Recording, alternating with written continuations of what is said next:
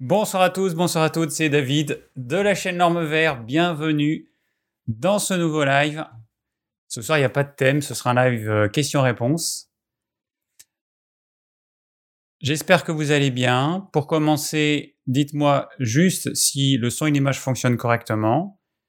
C'est censé bien marcher de mon côté, mais on ne sait jamais, il peut y avoir des erreurs, des choses que j'ai oubliées. Alors, ce soir, bah, du coup, ça va être juste question-réponse. Ok, ça fonctionne. Bon, on démarre tout de suite avec une petite actu de la semaine. Euh, David, fais pas des bêtises. Voilà, petite actu de la semaine.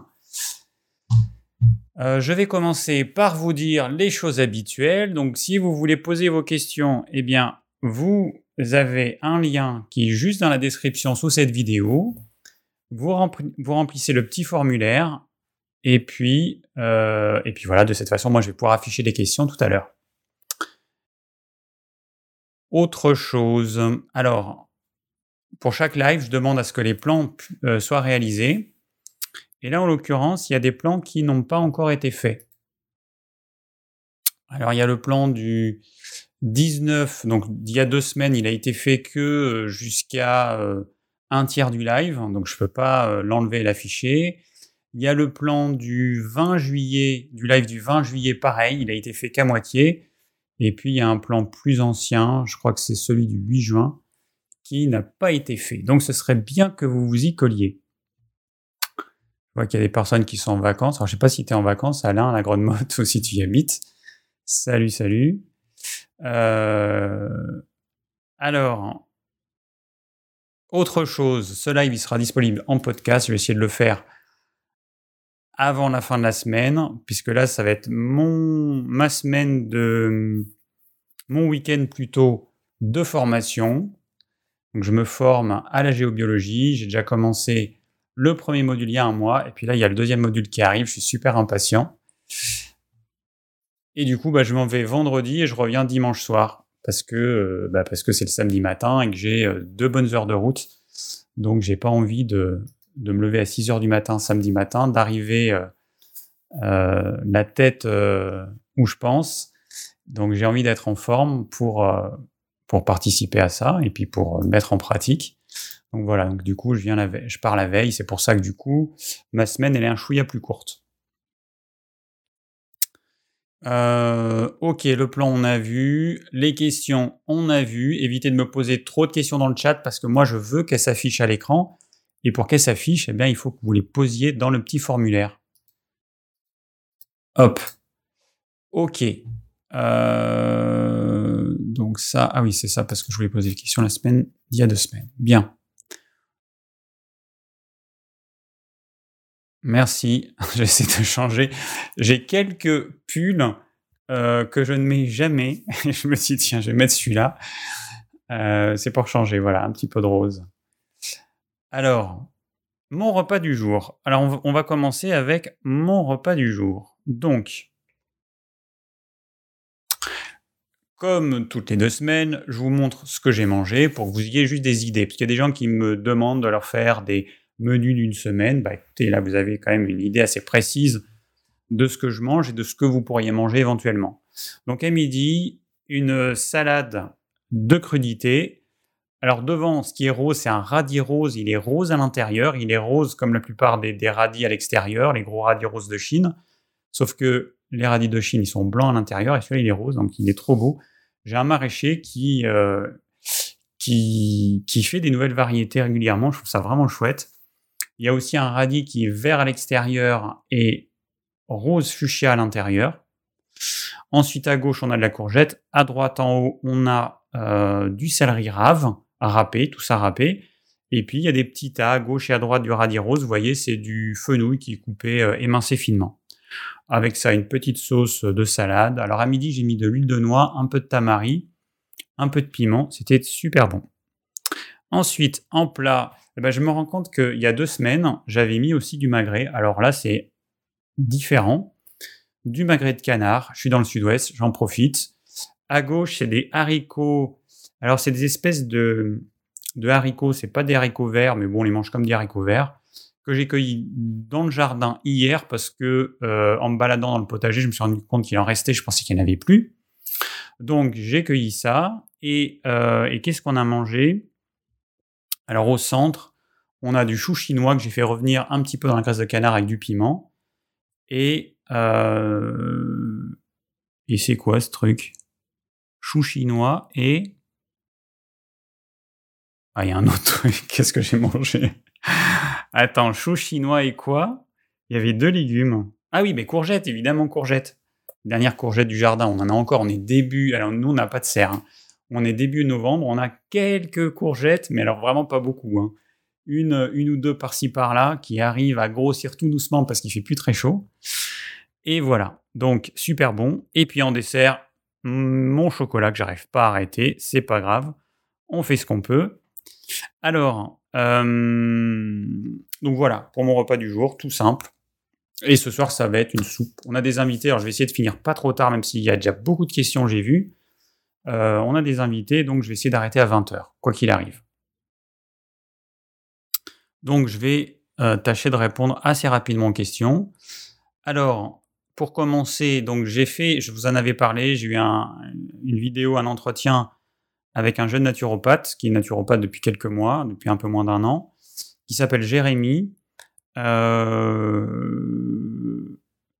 juste petite précision, il y a deux semaines, j'ai montré une vidéo YouTube de euh, une fille, on m'a parlé d'une youtubeuse qui est végane et qui apparemment, euh, ça commence à se voir sur son corps, et il y avait de la musique en, fond, et puis dès que j'ai fini le live, il y a YouTube qui m'a envoyé un message en disant attention, vous avez mis dans votre live une musique euh, que vous n'avez pas le droit de mettre.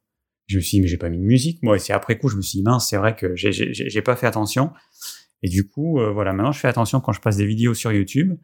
J'essaie de penser à désactiver le son parce que sinon, eh ben, du coup, je suis obligé de supprimer cette partie de, de mon live, ce que j'ai fait du coup pour le live il y a deux semaines.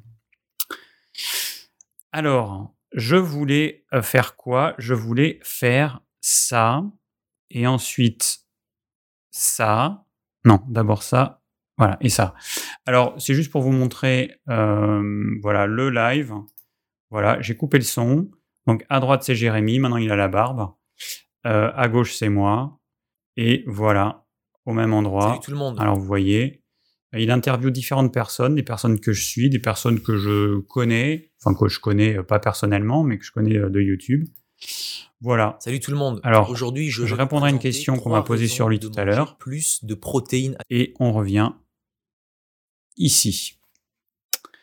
Euh, alors, bah, je vais vous mettre, euh, je vous mets le lien de la vidéo parce que je l'ai. Je vous mets ça dans le chat. Je, pense que je publierai la vidéo sur, euh, ma chaîne. je ne l'ai pas fait encore, mais bon, ça va venir. Alors, autre chose. Bon, alors comme certains le savent maintenant, parce que je le dis euh, toutes les deux semaines, bah, pour que les personnes qui sont intéressées eh ben, le sachent, j'ai créé une nouvelle chaîne YouTube qui s'appelle Secret d'énergie. Alors, je vous mets euh, le lien dans le chat, mais de toute façon, vous l'avez dans la description. Cette chaîne, eh bien, euh, c'est une chaîne qui va parler d'énergétique, de géobiologie, de, du monde des énergies subtiles. C'est quelque chose qui m'intéresse, que euh, bah, dans lequel je suis depuis plus de 25 ans maintenant. Avant de faire la naturopathie, j'ai fait en fait une formation en énergétique et c'est après que j'ai fait la naturopathie. Voilà, moi c'est quelque chose que, qui me passionne. Et, et c'est vrai qu'aujourd'hui, j'en suis plus au stade à me demander est-ce que c'est vrai? Est-ce que le monde des énergies, ça, ça existe ou pas? Euh, Non, c'est plus possible. C'est, enfin, faudrait vraiment que je sois stupide. Tellement j'ai eu d'expérience. Euh, et la, dernière, je sais plus si j'en ai parlé. Alors le problème, c'est que je fais un live une fois par semaine, une sur l'orme vert, une sur secret d'énergie, et je sais plus ce que j'ai dit sur euh, sur quelle chaîne. En tout cas, dernièrement, j'ai fait euh, une expérience avec des courgettes. Un frigo qui était dans une pièce a été déplacé dans une autre pièce. L'année dernière, les courgettes se conservaient très bien à l'endroit où était le frigo. Et cet été, j'ai déplacé mon frigo et je l'ai mis à un autre endroit. Et là, je ne comprenais pas pourquoi mes courgettes pourrissaient. Et en fait, elles pourrissaient. Vous imaginez une courgette. Et au lieu, généralement, un légume, ça pourrit d'un bout à l'autre. C'est ce qui arrive le plus souvent. Ou alors il y a une zone qui part à un endroit du légume et puis ça s'étend. Et là, en fait, il y avait plein de petits cercles de pourriture partout sur la courgette, comme si ça avait été euh, transpercé par je sais pas quoi. Toujours est-il que, voilà, donc on me parle souvent de l'effet placebo, on me dit, ah, c'est, peut-être l'effet placebo. Alors oui, il peut y avoir l'effet placebo, il y est dans plein de cas. En tout cas, sur une courgette, je pense pas qu'il y ait un effet placebo. Enfin, courgette, c'est arrivé sur des dizaines et des dizaines de courgettes. Toutes les courgettes que j'ai mis euh, dans mon frigo depuis cet été jusqu'à cet automne, elles ont pourri. Et ça m'a fait la même chose avec les aubergines, alors que ça n'avait pas fait l'année d'avant. Donc j'ai détecté, j'ai vu qu'il y avait un problème à l'endroit où était le frigo, je l'ai déplacé et je suis en train de faire plein de petites expériences. Une première expérience qui est assez concluante, encore une fois, on va pas parler de l'effet placebo. J'ai pris des petites boîtes de pétri, donc c'est des trucs en verre. J'ai mis de l'eau avec de la gomme goire qui permet de faire un gel. Et j'ai mis ça à l'endroit où il y avait le frigo où mes courgettes pourrissaient et à différents endroits de la pièce, mais euh, à même pas 2 mètres de la zone supposée nocive. Et là, ce matin, j'ai regardé. Alors, je savais pas trop à quoi m'attendre. Euh, je pensais que ça allait moisir euh, plus à un endroit qu'un autre. En fait, ça n'a pas moisi. Ce qui s'est passé, c'est que les deux boîtes de pétri qui sont à la zone nocive, eh ben, le gel, il est devenu liquide. Donc, ça fait ça, en fait, quand il y a des bactéries ou des levures qui se développent et qui vont grignoter les, euh, ce qui fait un gel. Et, et du coup, ça devient liquide. En revanche, à 50 cm plus loin, hors de cette zone de nocivité, eh ben, la boîte de pétri, c'est encore pardon, du gel. Et puis 2 mètres plus loin, pareil, c'est du gel. Donc, c'est un truc qui me montre que quand même, il y a une différence entre une zone que j'ai détectée comme étant nocive et qui me fait pourrir mes légumes, et puis une zone où euh, j'ai détecté qu'il n'y avait rien. Alors imaginez que ce soit moi la courgette et que je dorme à cet endroit-là. Imaginez que cette zone qui a fait pourrir mes courgettes euh, anormalement, que moi je dorme là 8 heures par jour. Voilà. Imaginez ce que ça peut faire sur un organisme qui est au repos la nuit, donc avec moins de défense. Et vous aurez une petite idée de pourquoi j'ai décidé de me former à la géobiologie et que euh, je fais l'effort de me taper euh, deux heures de route à l'aller, deux heures de route au retour, que je prends une chambre d'hôtel et tout, c'est parce que je pense que ça a vraiment un impact. Et aujourd'hui, la géobiologie, quand on est naturopathe, on est forcément confronté à la problématique suivante. On a des personnes, on fait tout ce qu'il faut et il n'y a rien qui marche. Pourquoi? Eh ben voilà. Moi, j'ai une des réponses. Pourquoi? Ben, Parce que euh, cette composante qui n'est pas prise en compte est pourtant absolument capitale. Voilà, je ne vais pas rentrer plus dans les détails, mais euh, j'ai fait ça. J'ai également créé un groupe Facebook dans la même thématique. Voilà, secret d'énergie. Je vous mets le lien. Et puis voilà. Et pour finir, j'ai aussi un groupe Facebook qui s'appelle Bien manger avec David. Euh, le lien, vous l'avez là en description de la vidéo, parce que là, je ne l'ai pas mis euh, en face de moi. Ah ben si, je l'ai là aussi, remarque. Je l'avais pas vu parce qu'il n'était pas en bleu. Voilà, donc Bien manger avec David. Donc ça, c'est mon le groupe Facebook alors le groupe Facebook Bien manger avec David, on est pas mal. On est même pas mal nombreux. On est combien? Hop. Eh ben on est, euh, on est presque 600. Voilà. C'est pas mal, hein? Alors un petit groupe euh, où on discute de plein plein de choses. Voilà. Euh, bon. Hein, je vous laisse aller voir si ça vous intéresse. L'avantage, c'est qu'il y a d'autres personnes qui pourront répondre à ma place, parce que moi, je ne peux pas répondre à tout le monde. Vous, doutez bien que je ne peux pas répondre à 600 personnes en même temps. Euh, donc, c'est, plutôt pas mal comme truc. Ensuite, ensuite, bon, j'ai, toujours prévu de faire un webinar sur l'alimentation qui sera en trois modules, trois webinars. Euh, pour l'instant, j'ai pas eu le temps parce que je suis dans les travaux de la maison. Enfin bon, voilà. Ma vie fait que je peux pas faire ce que je veux et comme c'est moi qui fais les travaux, bah du coup, je peux pas être euh, euh, partout en même temps. Et là, l'hiver approche. tout ce week-end, j'ai bossé, j'ai posé des fenêtres et, et donc je suis en train de, je vais installer une cuisinière à bois. Il faut que j'installe la plomberie parce qu'il va y avoir des radiateurs à eau. Et puis, je suis en train de préparer mon futur studio euh, pour YouTube, où j'aurai pas besoin de déménager euh, tout mon studio, donc euh, ça m'évitera de perdre du temps à chaque live et de pouvoir faire des vidéos plus facilement. Donc voilà, donc je m'ennuie pas, je fais ce que je peux, ce que j'avais prévu, eh ben, c'est un peu repoussé, mais en tout cas, le webinar, eh ben, eh, il va être fait aussi euh, courant de l'hiver, et si vous voulez vous préinscrire, vous avez le lien qui est dans la description. Alors, pour finir, petite chose, hop, je suis là. Alors, le magazine Alternative Santé, je vais essayer de ne pas faire trop de reflets. Voilà. Alors, je ne l'ai pas encore lu complètement.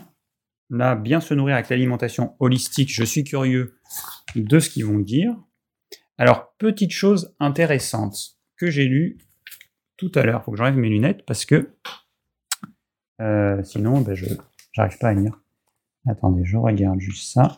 je mets mon téléphone un petit peu plus loin. Bon, j'ai cliqué sur un truc qu'il fallait pas, c'est pas grave. Euh, évidemment, j'ai cliqué sur euh, le truc de Google machin. J'ai mon téléphone qui me parle et qui me dit d'accord. Alors, petite chose intéressante. Pourquoi les boissons light sont des poisons? Alors, c'est une petite étude qui a été faite euh, sur 74 volontaires. Alors, une étude, euh, on fait boire à des gens une boisson avec du vrai sucre, une boisson avec un, édulcorant qui est du sucralose et une autre boisson avec de l'eau, et puis on leur ferait faire des examens. Qu'est-ce qu'on s'est rendu compte? Eh bien, euh, donc il apparaît que chez les personnes en surpoids, la boisson avec l'édulcorant ne rassasie pas, mais stimule les aires cérébrales de l'appétit. Ça veut dire que les gens vont avoir encore plus faim et n'auront pas une sensation de satiété comme ils vont l'avoir, au moins pendant un temps, avec du vrai sucre. Voilà. Euh, et donc chez les femmes, eh ben, euh, la boisson de cet édulcorant va entraîner une euh, grande consommation de collation. Voilà. Donc c'est intéressant de voir que le light, alors c'est une vraie, une vraie cochonnerie, on est d'accord, mais ça a été vendu pour faire perdre du poids, et puis finalement c'est encore pire. Bon, ça j'en ai déjà parlé. Qu'est-ce qu'on a encore d'intéressant? Euh, ah oui, le café. Alors ça me fait penser à un truc que j'ai vu aux infos hier. Euh, les scientifiques qui sont, ils ont rien d'autre à foutre que à travailler là-dedans, mais bon, ils ont mis au point un faux café. Voilà, ils fabriquent un café synthétique. Et alors bon, il peut y avoir des, euh, raisons écologiques, des raisons, plein de raisons. Bon, en fait, c'est du pipeau. Hein. C'est juste que c'est la première boisson consommé au monde, donc c'est uniquement pour une histoire d'argent. Et donc un faux café artificiel. Voilà. Alors bon, pour l'instant, apparemment au goût, c'est pas encore ça. Euh, mais bon, ça va venir. Et donc là, en fait, dans le magazine, eh ben, il nous parle le café enfin réhabilité. Alors la question qu'on me pose souvent, est-ce que c'est bon ou pas de boire du café? Alors moi, je dis que le café, ça reste une boisson acide. C'est la boisson d'une graine qu'on a fait brûler. Et il y a de la caféine qui est un excitant qui va encore plus nous épuiser pour les personnes qui sont déjà bien épuisées. Puisque on manque d'énergie, on prend une boisson qui va puiser tout au fond les dernières parcelles d'énergie qui nous restent. Donc c'est l'opposé de ce qu'il faudrait faire. Bon, mais ce qui est intéressant, c'est que, en gros, bon, euh, il y a des études qui montrent que le café c'est bien. Il y a des études qui montrent que le café c'est pas bien. Mais ce qui est intéressant, c'est que euh, on nous dit qu'il y a un gène qui contrôle le métabolisme du café et qui se divise en deux variantes. Il y a une variante qui diminue le métabolisme du café et l'autre qui a l'effet inverse. Et donc en gros, ça veut dire quoi? Ça veut dire qu'on va avoir des gens chez qui le café leur sera bénéfique. Alors je résume, hein mais chez qui le café leur sera bénéfique, et d'autres personnes chez qui le café sera vraiment pas bénéfique, voire sera délétère. Et donc, en gros, alors moi, je pense que je fais partie des gens chez qui le café, c'est pas top. J'en bois de temps en temps parce que j'aime bien ça. Mais en gros, si quand vous buvez du café, vous avez une réaction forte à la caféine avec une augmentation du rythme cardiaque, et si vous buvez trop de café, vous avez une sensation de malaise, moi c'est ce qui m'arrive. Le café, c'est pas top, vous faites partie de ceux pour qui le café, c'est pas bon. Voilà. Donc ça vous donne un indice pour voir dans quelle catégorie vous situez. Mais tout ça pour dire que c'est un peu le cas en toute chose, il n'y a pas de règle absolue. Euh, il faut tester et le, la, la sensibilité individuelle est ce qui est le plus important. Nous ne sommes pas tous des clones, nous sommes différents. D'ailleurs, en parlant de clones, ça me fait penser à un, un docu que j'ai vu sur la banane, un documentaire sur la banane sur euh, France 5. Très intéressant, j'ai appris des choses. Et puis nous, on a des bananiers qui vont donner des bananes normalement l'année prochaine. Donc c'est des variétés de bananes qui viennent de l'Himalaya, qui viennent de je sais pas où. Enfin bon, c'est François qui a sélectionné tout ça.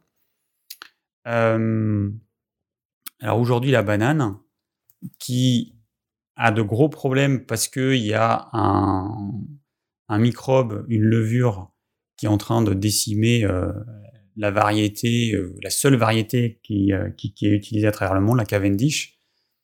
Aujourd'hui, on prend un pied de banane, on récolte un petit bout de, du cœur, et avec ça, on fait 500 000 pieds, ça veut dire 500 000 clones. Donc du coup, si jamais il y a un pathogène qui va infecter un clone, vu qu'ils ont tous le même patrimoine génétique, ben on est sûr que les 500 000, ils vont claquer. Et le problème, il est là. Et puis, ce sont des variétés qui, ce sont des hybrides qui n'ont pas de graines, donc ils ne peuvent pas se reproduire.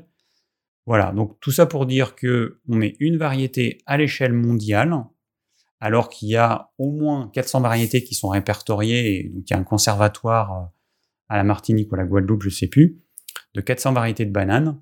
Bon, la plupart ne peuvent pas être commercialisées pour des raisons de couleur, pour des raisons de plein de choses. Des fois, c'est juste la couleur de la peau qui, euh, bah, qui devient, euh, qui se tache, mais à l'intérieur, la banane, elle est nickel. Mais bon, on peut pas prendre des variétés comme ça parce que le consommateur, apparemment est trop con et il peut pas être éduqué et on peut pas lui dire, euh, mais la peau de la banane, tu la manges pas. Bon, bah, qu'elle soit jaune ou marron, tu t'en fous. Voilà, apparemment, on peut pas faire ça. Donc, il, il cherche des variétés pour euh, ne pas avoir éduqué le consommateur. Euh, bah c'est voilà, un peu le problème de notre monde. Alors dernier petit truc que j'ai vu, je crois. Alors c'est pas ici. C'est euh,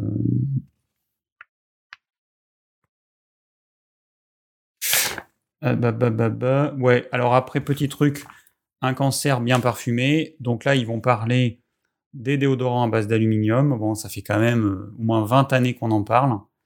Euh, et, donc là, il y a des études qui ont montré que là, c'est vraiment sûr, sûr, sûr, que ça va niquer les chromosomes. Euh, donc là, il faut vraiment, là, il faut vraiment arrêter de mettre des déodorants à base d'aluminium. Bon, enfin, ça fait 20 ans qu'on en parle. Et pendant ce temps-là, bah, il y a eu plein, plein de femmes qui ont eu des cancers du sein à cause de ça. Voilà. Donc c'est super. Et puis, ah oui, et puis dernière chose, l'huile de poisson semble améliorer la fonction testiculaire. il y a beaucoup d'hommes qui sont intéressés par ça. Donc il y a une étude qui a montré que, alors ça a été fait sur des jeunes hommes, en plus des jeunes, des hommes de 19 ans, qui, euh, bah, qui ont des problèmes, euh, parce que le, le, gros problème qu'on a aujourd'hui, c'est une infertilité qui ne fait qu'augmenter d'année en année. On va se retrouver dans 10 ans, 20 ans, avec une humanité, en tout cas dans les pays occidentalisés, qui ne sera plus capable de faire des enfants. Et donc là, ils ont montré qu'avec une supplémentation d'une huile riche en oméga 3, donc un petit peu comme celle qu'on vend sur notre, sur notre site Digiform, euh, l'oméga 3 800, eh bien, augmentation de la quantité de sperme, leurs testicules étaient plus, plus grosses, augmentation de la taille des testicules, je ne sais pas si ça a intéressé certains hommes. Euh, qu'est-ce qu'on a aussi? Alors après, bon, il y a un équilibre hormonal qui se fait, augmentation du taux de testostérone, diminution de la FSH et de la LH, donc ces deux hormones qui vont entraîner une insuffisance euh, des testicules. Et puis, et puis dernier euh, truc, c'est euh, plus de spermatozoïdes par éjaculat de sperme. Voilà. Donc juste, juste en prenant une huile de poisson riche en oméga 3. Voilà.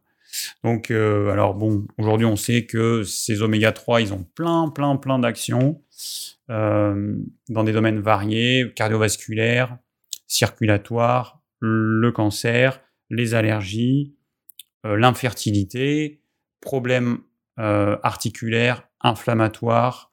Bon, enfin voilà, j'en passe des meilleurs. Donc si ça vous intéresse, hein, je vous renvoie vers euh, mon site digiform.fr. Vous avez le lien en bas à gauche. Et j'en ai fini pour l'actu de cette semaine. OK. Donc, on va passer sans plus attendre à, à, à, aux questions. Alors, hop, je me positionne. Euh, ah oui, je vais juste. Ouais, ok, je vais faire ça d'abord.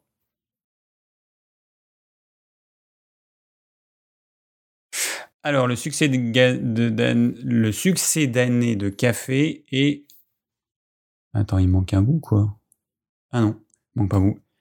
Et pour atténuer l'empreinte carbone. Alors, ça, euh, c'est ce qu'on nous vend.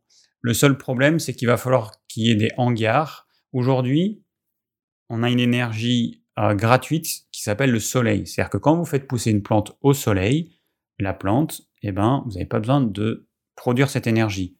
Pour faire ce café artificiel, il va falloir des grands hangars avec une lumière artificielle 24 heures sur 24, avec une température, il va falloir le chauffer. Et du coup, on se retrouve avec une énorme consommation énergétique pour ce que la nature fait sans qu'on fasse quoi que ce soit.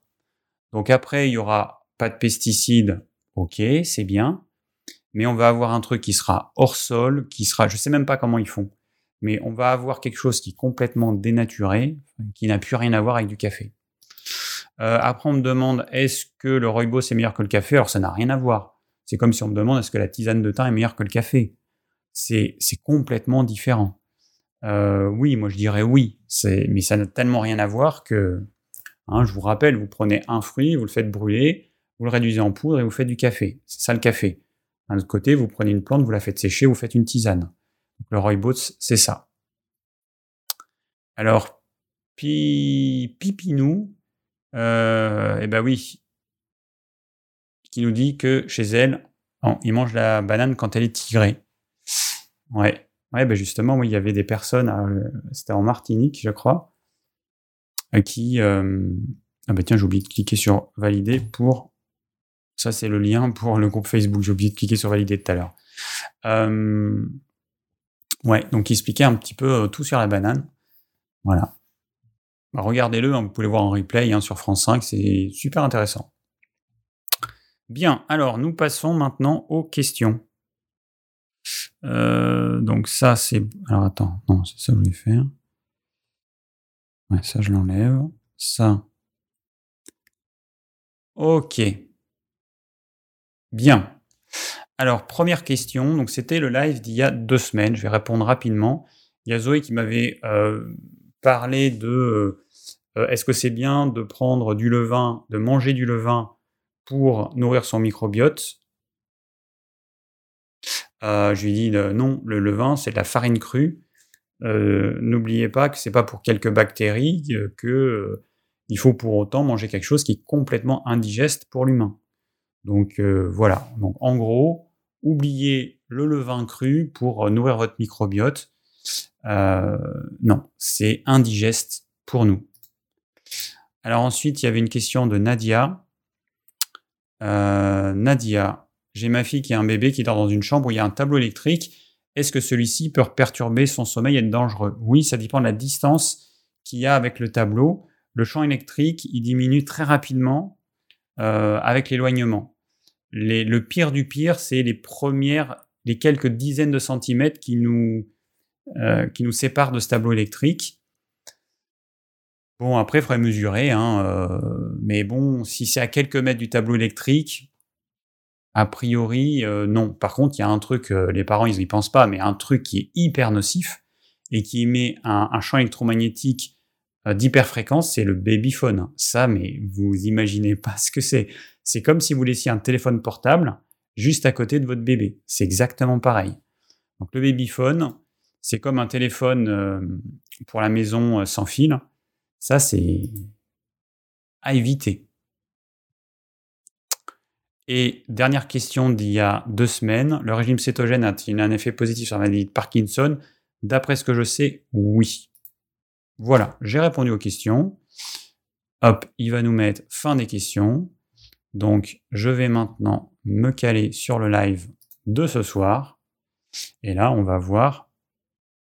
Première question. Euh, il y a déjà 17 questions, il y en a encore d'autres que je dois importer. Alors Françoise, peut-on si possible s'en tenir aux questions qui concernent la chaîne L'Orme Vert et garder les questions qui concernent Secret d'énergie quand vous faites un live pour cette dernière chaîne? Si tel n'est pas votre orientation, faites-nous le savoir et je m'adapterai. Alors, euh, bah, du coup, je réponds aux questions comme je le sens. Donc, euh, il y a une chaîne spécifique, ok, mais bon, s'il y a des gens euh, qui me posent des questions dans cette thématique, comme là l'histoire du tableau électrique, je ne vais pas dire à la personne, bah, pose ta question euh, dans euh, le live de la semaine prochaine. Non, je réponds, voilà, je fais comme je le sens. S'il y avait que des questions sur la thématique de la chaîne Secret d'énergie, oui, mais bon, c'est pas pour une ou deux questions, hein, ça mange pas de pain. Alors Bruno, euh, j'ai tous les ongles très striés longitudinalement. Est-ce que ça indique un manque de quelque chose? Alors, ça peut être lié à un problème de thyroïde, un problème de l'hypophyse qui fabrique des hormones qui commandent la thyroïde. Et puis en amont, on a l'hypothalamus. L'hypothalamus, c'est le centre de contrôle qui reçoit plein d'informations de tout le corps, température corporelle, température extérieure, euh, pression atmosphérique, j'ai chaud, j'ai froid, euh, glycémie, etc. Toutes les informations de l'intérieur du corps et de l'extérieur du corps. Et ensuite, il va prendre des décisions. Et il va envoyer ses ordres à l'hypophyse, et l'hypophyse va produire des hormones qui vont contrôler les, enfin, ce qu'on appelle les stimulines, qui vont contrôler la thyroïde, euh, les ovaires et les testicules, et les surrénales notamment. Et donc voilà, donc euh, problème peut-être thyroïde, peut-être hypophyse. Voilà, c'est ce c'est ce qu'on trouve le plus souvent.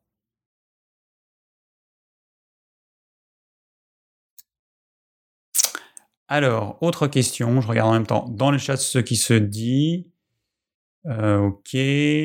Martine, je t'adore, t'es un mec génial, ça me fait toujours plaisir. Super sympa, bonne semaine à tout le monde, bisous.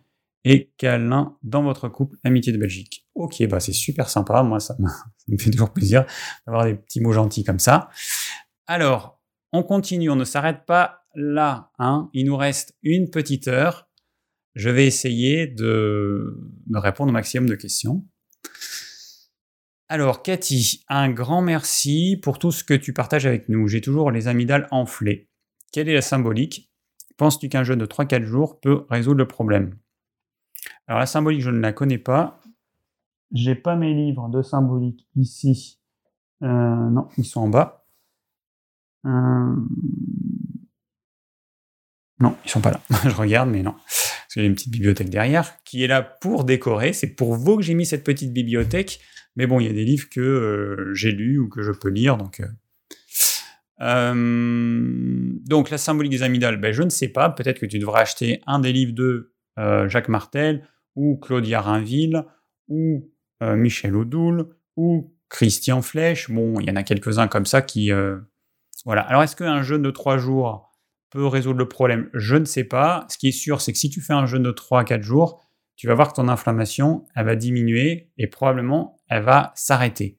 Sauf que quand tu vas recommencer à manger, je veux dire, eh ben, c'est possible que ça reprenne. C'est ce qui arrive 9 euh, fois sur 10. Ça peut venir de quelque chose que tu manges, ça peut venir de quelque chose que tu bois. Moi, j'ai eu un petit truc euh, qui m'est arrivé. Alors là, c'est la thématique de secret d'énergie, mais hein, ça fait partie quand même du, quotidien. J'en ai déjà parlé. Je euh, je comprenais pas pourquoi l'eau que je buvais, qui est pourtant une eau filtrée, euh, entraînait une inflammation avec une gêne. Dès que je buvais, j'avais une gêne dans la gorge. Et puis en lisant le livre de Alain Deluzan sur la géobiologie, euh, il parle dans son livre de l'eau qui peut mourir. Et donc qui vibre à une certaine fréquence et, que cette eau, on peut la faire revivre simplement en mettant dans une bouteille, une bouteille qu'on remplit aux trois quarts. Ensuite, on agite l'eau pendant 10 secondes. Voilà. Bon, il se passe des choses au niveau biochimique. Bon, ça permet à l'eau de revivre. Donc j'ai vérifié ça. Mon eau, effectivement, elle était morte. Hein, elle avait cette fréquence particulière. Et euh, je me suis amusé bah, à agiter cette eau et à faire l'expérience. Et plus d'inflammation. Voilà. ça peut paraître bizarre, mais c'est comme ça. Donc euh, voilà. Donc alors, il faut savoir que les eaux, elles peuvent être, il peut y avoir cette problématique. Elles peuvent être radioactives. Que le radon est un gaz radioactif qu'il y a un peu partout en France, mais surtout dans le massif central, euh, là où il y a des roches granitiques, et que cette eau, elle euh, ce radon se dissout dans l'eau, et qu'on peut avoir de l'eau radioactive. Et même dans les eaux en bouteille qu'on achète dans le commerce, donc attention, Aujourd'hui, il n'y a pas de normes en termes de radioactivité sur les eaux en bouteille du commerce. Il y a tout un tas de normes de potabilité, mais la radioactivité n'en fait pas partie. Ça veut dire que vous pouvez acheter de l'eau du commerce qui est radioactive. Voilà. Alors, il y a des gens qui boivent de l'eau et qui peuvent ressentir comme une sensation nauséeuse après avoir bu. Enfin, il peut y avoir des choses comme ça un peu bizarres. Donc attention, et ça peut entraîner une inflammation de la gorge. Voilà, attention à l'eau de boisson, même en bouteille. Camille, alors j'ai parfois la peau du visage déshydratée par temps sec. Que recommandes-tu d'appliquer sur le visage pour maintenir une hydratation durable? Alors, les choses que vous mettez sur le visage, ça ne fonctionne pas. Ça va fonctionner euh, temporairement parce que ça va euh, remplacer votre film hydrolipidique que le corps ne produit pas assez. La chose qui marche vraiment, c'est les huiles en voie interne. Soit tu manges suffisamment d'oméga 3 d'oméga 3 d'origine animale, notamment dans les poissons gras. Soit tu n'en manges pas assez, je te recommande de te faire, de prendre l'oméga 3 800, 3 capsules par jour sur le long terme. Sur le long terme, ça veut dire soit tu manges des oméga 3 dans ton alimentation, soit tu prends l'oméga 3 800 toute ta vie. L'oméga 3 800, enfin les oméga 3, on en a besoin au même titre que la vitamine C, ça fait partie des, des acides gras essentiels. On en a besoin de notre naissance à notre mort tout le temps. Donc soit votre alimentation vous en apporte, soit si elle vous en apporte pas, supplémentez-vous parce que sinon ça va favoriser la survenue de tout un tas de maladies, une peau qui sera de mauvaise qualité, déshydratée, euh, etc. Autre chose que tu peux associer, là c'est un oméga 6 particulier qui s'appelle l'acide gamma-linolénique qu'on trouve dans l'huile d'onagre. Donc l'idéal c'est d'associer les deux et tu verras une vraie différence sur ta peau. Euh, oméga 3, tu les prends le soir. L'onagre, tu prends matin ou midi. Alors, c'est 6 capsules d'onagre qu'il faut. 6. Et là, tu verras une vraie, vraie différence sur ta peau. Les crèmes, ça coûte cher. Ça sert pas à grand chose. Très sincèrement, vous en mettez, oui, vous avez un effet. Vous arrêtez, l'effet disparaît. Bon, donc ça n'a pas trop d'intérêt. Et c'est surtout que là, en prenant des oméga 3 et de l'onagre, l'effet qui va se voir sur la peau, eh ben, il sera sur tout ton corps imagine que l'effet que tu as actuellement sur ta peau, tu l'as sur tes organes internes. C'est-à-dire que tes organes internes, ils sont probablement euh, déshydratés. Alors, je mets des guillemets parce que, bon, c'est, c'est pas exactement ça, mais disons que chaque cellule qui compose nos organes est faite d'une membrane phospholipidique. Donc, elle est faite en partie de gras, en grande partie de gras. Et si le gras est de mauvaise qualité, la membrane des cellules est de mauvaise qualité. Une membrane, de, mauvaise qualité, ça veut dire quoi? Ça veut dire que les nutriments ne vont pas pouvoir rentrer correctement et les déchets ne vont les, déchets qui sortent de la cellule risquent de re-rentrer dedans. Donc euh, avoir des membranes cellulaires de bonne qualité, c'est absolument vital. Donc l'effet que tu auras sur ta peau, tu l'auras sur toutes les cellules de ton corps. Donc euh, alors que si tu mets une crème, c'est au niveau local, c'est temporaire. Voilà. Donc, très sincèrement, en plus de 20 ans d'expérience, euh, on a tout testé. Il n'y a rien qui fonctionne en, en, usage externe de façon durable. Ça n'aura une action que le temps que tu vas l'appliquer et que sur la surface où tu l'appliques. Donc, euh, pour moi, ça n'a pas d'intérêt.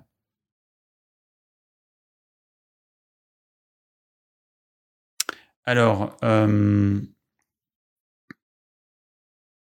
alors on me dit, bon, la chicorée, alors au sujet du café, dans le chat, on me dit la chicorée pas mieux, j'ai l'impression qu'elle est plus acide que le café. Alors la chicorée, n'est pas force, c'est pas obligé qu'elle soit torréfiée. On trouve de la chicorée non torréfiée. Bon, c'est torréfié. La chicorée, c'est une racine. On la coupe, on la fait euh, cramer, et c'est un succès d'année de café. Bon, pourquoi pas. Hein. Après, euh, je ne sais plus si j'ai goûté, je je sais plus. Il y en a qui aiment beaucoup la chicorée. Dans le nord, ils en boivent pas mal. Bon, j'en ai pas l'expérience. Miss Smith me dit j'ai du mal avec les vitamines, comment faire pour les garder? Car je prends du magnésium et ça fonctionne pas. Et les vitamines, ça fonctionne pas. Et mon corps en gélule, pas de mon corps en gélule. Alors, je suis pas sûr de comprendre, mais euh, en gros, j'ai bien compris que tu assimiles mal les, euh, les vitamines et les minéraux que tu prends sous forme de compléments alimentaires. Ça veut dire qu'il y a un problème au niveau intestinal d'assimilation. Donc, il va falloir que tu revoies ton alimentation pour bichonner tes intestins. Je ne vais pas m'étendre là-dessus, mais il y a des choses à faire. Alors, question de Gilles. Encore merci pour tous vos lives qui sont très informateurs. En hiver, j'ai toujours des problèmes de peau sèche et de l'eczéma qui revient. Je remédie à cela avec de la crème pour visage et parfois du lait hydratant pour le corps. Je n'ai pas ce souci le reste de l'année car il fait plutôt humide ici. Avez-vous des solutions? Donc là, la même réponse que celle que j'ai donnée euh, précédemment à Camille. Euh, c'est-à-dire, eh ben, euh, tu dois être carencé en acide gras. Voilà. Donc, tu réagis de façon symptomatique, tu as un symptôme, tu essaies de faire disparaître ce symptôme avec une crème, bon, pourquoi pas, hein, parce que c'est quand même gênant.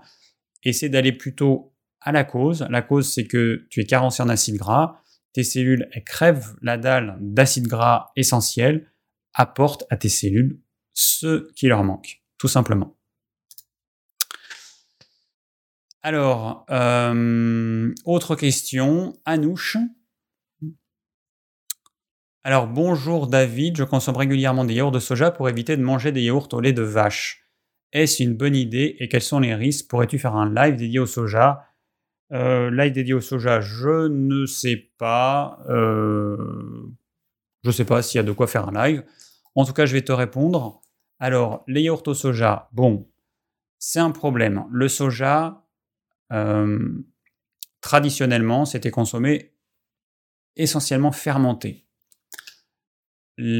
cette étape de transformation permet de neutraliser certains antinutriments, certains anti-hormones, parce que dans le soja, il y a des anti-hormones thyroïdiennes, il y a également des phytohormones qui ont une action œstrogénique, donc qui vont mimer l'action de, des œstrogènes, et ça peut féminiser les garçons, entraîner l'infertilité chez les garçons, ça peut même leur faire pousser des seins, euh, pour ceux qui en mangent beaucoup. Ça peut également perturber le cycle hormonal féminin dans le mauvais sens, favoriser certains cancers hormonaux dépendants. Bon, c'est déjà pas mal. Et puis, et puis euh, avec son action anti-hormone thyroïdienne, complètement perturber le cycle hormonal des thyroïdes, des, la thyroïde qui est absolument capitale, puisque ça agit sur tout le corps, sur le métabolisme de base notamment. La thyroïde, on peut la voir un petit peu comme le ralenti du moteur. Hypothyroïdie, moteur trop ralenti, j'ai froid, j'ai du mal à me concentrer, j'ai la circulation qui est circulation euh, sanguine qui est trop lente, des lourdeurs, je peux faire de l'œdème, j'ai de la constipation. Hyperthyroïdie, c'est l'opposé. On est hyper. Alors, hypothyroïdie, j'ai tendance à grossir. Hyperthyroïdie, j'ai tendance à maigrir. Euh, j'ai plutôt trop chaud. Si je tends ma main devant moi, elle fait bobo bobo bobo comme ça tellement euh, je suis à fond.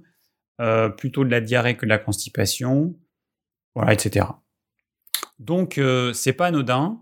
Alors, si c'est ponctuel, hein, les de soja, a priori, il n'y a pas de problème. Si c'est tous les jours, attention, il y a des personnes qui sont sensibles à ça. Et, hum, et, donc, chez qui ça peut poser des problèmes. Voilà, quelque chose qu'on mange tous les jours de façon répétée, ça peut poser un problème.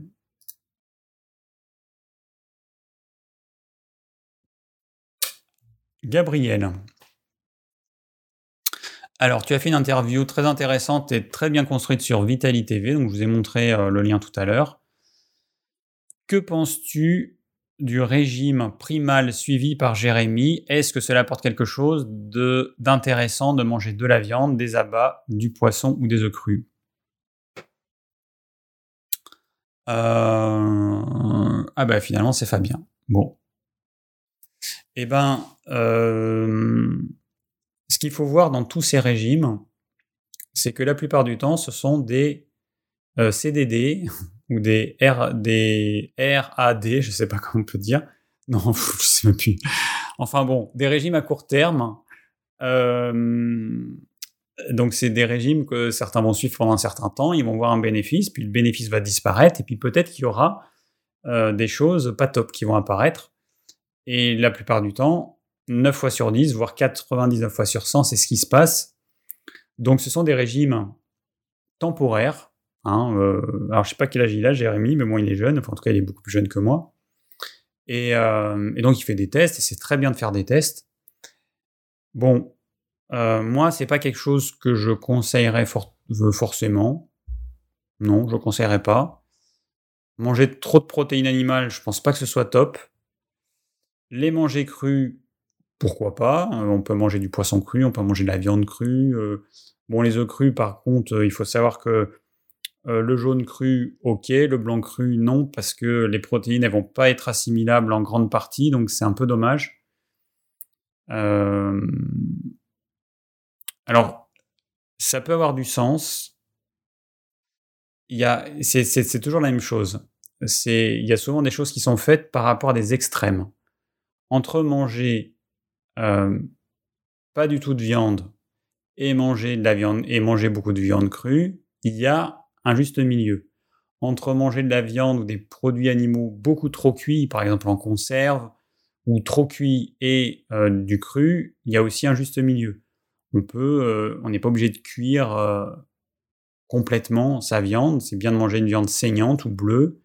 Le poisson rose à l'arête, ça me paraît être le maximum de cuisson qu'on peut faire. Voilà, donc euh, moi je ne l'ai pas testé, mais quand je vois, enfin quand je fais une rétrospective de tous les régimes alimentaires que j'ai vu défiler depuis euh, mes études de naturopathie, donc c'était en 96, eh ben il y en a eu un bon paquet et je me rends compte finalement qu'il n'y a aucun régime qui est tenable sur le long terme. Voilà. Donc, est-ce qu'il va être capable de suivre ce régime pendant 10 ans, 20 ans, 30 ans? J'en suis pas sûr. Mais bon, ça peut être intéressant comme expérience. Voilà. Mais moi, je ne conseille pas.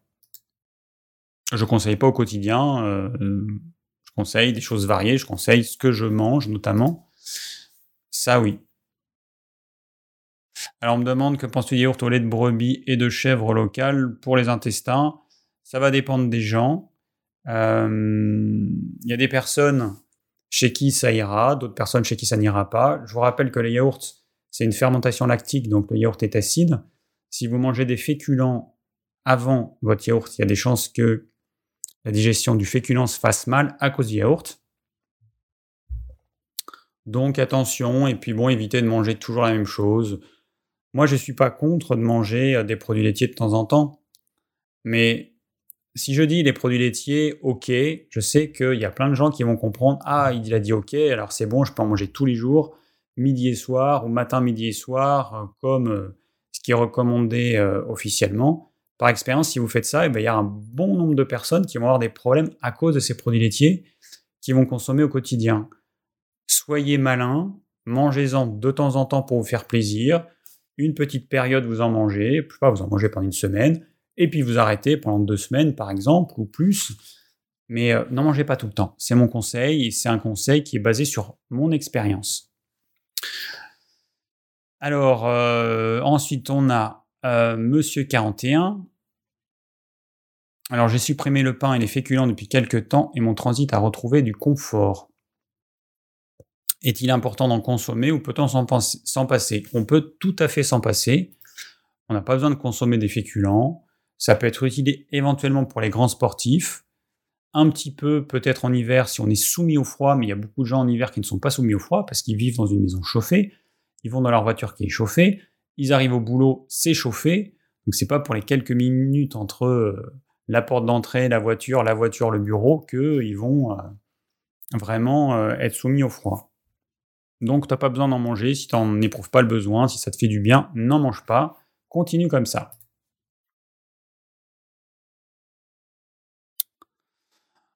Alors, Sangoku, un fan de Dragon Ball Z, encore, je me souviens de toi il y a deux semaines. Alors, une question, la différence entre une division cellulaire somatique d'une... Alors, ça s'écrit pas comme ça, euh, méiose. Alors, tu voulais dire quoi? Mitose? C'est bien que la méiose comprend deux phases... Ah non, non. Euh, ok. La myose, ok. Euh, hein, comprend deux phases de mitose pour arriver à avoir la moitié du chromosome. Alors, je ne sais plus.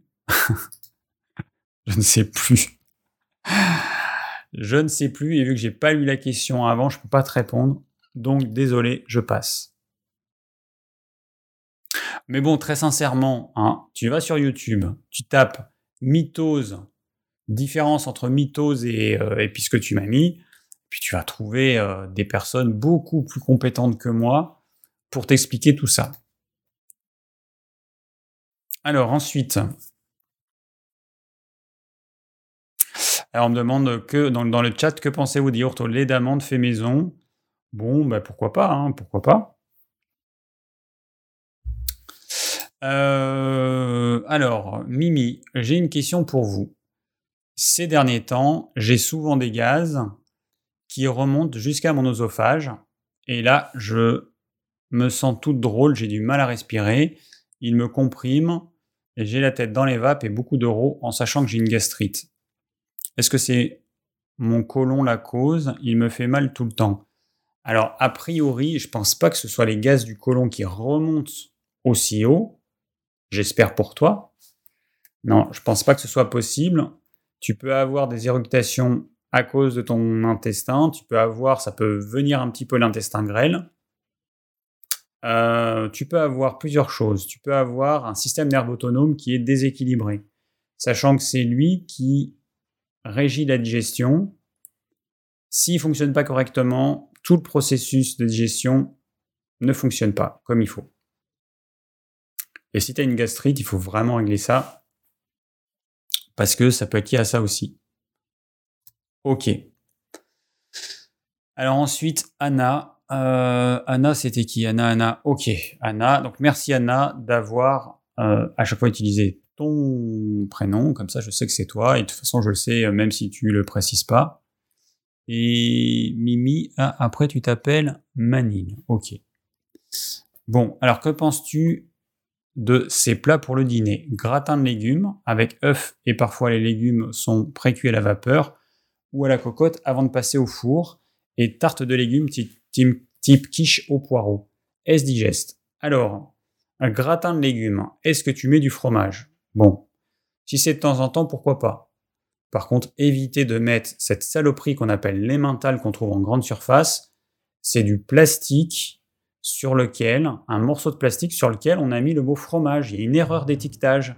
C'est dégueulasse ce truc. Ça n'a aucun goût, ça n'a aucun intérêt mettez du contenant sur lequel, un morceau de plastique sur lequel on a mis le mot fromage. Il y a une erreur d'étiquetage. C'est dégueulasse ce truc. Ça n'a aucun goût, ça n'a aucun intérêt. Mettez du comté éventuellement. C'est quand même autre chose. C'est un fromage qui est fait euh, encore artisanalement a priori.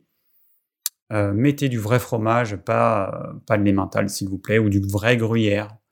Le gruyère, ça ressemble à du comté. Hein. Le gruyère, il est suisse. C'est super bon. Hein. Le gruyère, c'est délicieux. Mais pas de l'emmental. Pas cette cochonnerie, s'il vous plaît. Donc, en gros, un gratin, il y a des légumes. Souvent, quand on dit gratin, c'est souvent du fromage qu'on rajoute par-dessus. Pourquoi pas de temps en temps, un bon comté, par exemple. Et euh, une tarte type quiche. Alors là, on rajoute de la pâte. Là, on met du féculent. Là, on peut mettre de la farine de blé. Là, on peut mettre des pâtes toutes faites achetées du commerce. C'est un peu de la daube. Donc, euh, en termes de digestibilité, ta quiche, a priori, c'est bon. Mais euh, souvent, la pâte, elle est jamais assez mastiquée parce que ben, forcément, elle est noyée dans les légumes. Hum, hum, hum, Et puis, c'est réglé. Donc, si la digestion ne se fait pas correctement, c'est souvent parce qu'on ne mastique pas assez. Une pâte qui est faite avec du blé le plus souvent, on peut faire avec la farine de sarrasin ou si on la fait soi-même. Hein. Et cette pâte, elle a besoin d'être mastiquée et insalivée pour être prédigérée par la salive. Mais ça n'arrive jamais quand on mange une quiche, ça c'est évident. Alors en cuisine tu Alors moi, euh, quand je fais des tartes, je fais des tartes de légumes. Je fais tout. La pâte, je fais tout. Alors ça me prend trois plombes. Donc je le fais rarement. Euh, c'est souvent quand on fait. alors dans le coin, on fait pas mal de, petites réunions avec des repas partagés. Moi, j'amène souvent une tarte de légumes. Et je me donne du mal parce qu'il y a certains légumes que je fais revenir à la poêle pour qu'ils aient un certain goût et tout. Euh, je, fais les gratins, j'en fais rarement. Euh, rarement, j'en fais rarement, mais euh, je pourrais en faire. Oui, c'est très bien.